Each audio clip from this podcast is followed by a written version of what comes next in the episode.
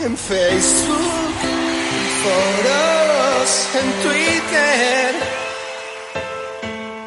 o por Instagram. Suelo hablar de aquello que no sé. Hola, soy el mangazo Torelli, confinado pero desencuarentenado y no me gusta el padre. Y se desató la tormenta. ¿Cambiaríais de trabajo pensando que quizá ganarás más dinero y prestigio aunque tuvieras de estrecho y casi único compañero a alguien que no soportas? Difícil pregunta con compleja respuesta.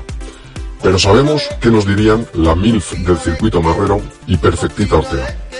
Que por cierto, hablando de marrero, ficha peor que Guardiola. Eso, o quizá no tenga paciencia suficiente para que su ego esté unos cuantos meses remando hasta el objetivo final.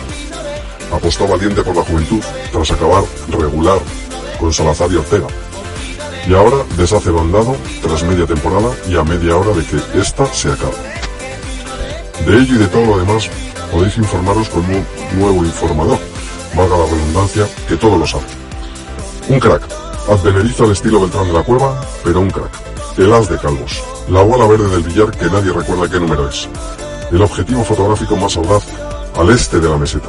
El gran, redoble de nada, Enrique Bayón. Me ha pasado como a poquito. Ha sido el primer programa de radio de pádel, pero el quinto en aparecer. Y viene a enseñar a grandes ilustres de la información de este deporte cómo dar una exclusiva dos días después que otros. Un crack.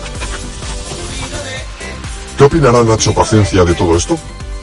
Breve reseña a Cagalín y Galansín, que han ganado el Máster de Barcelona y a los que había compuesto una canción, pero que, por falta de tiempo, os ofreceremos en exclusiva otro día. Y quizá, solo quizá, Enric Bayón ponga dos días después en su programa de 140K millones de oyentes. Buenas noches.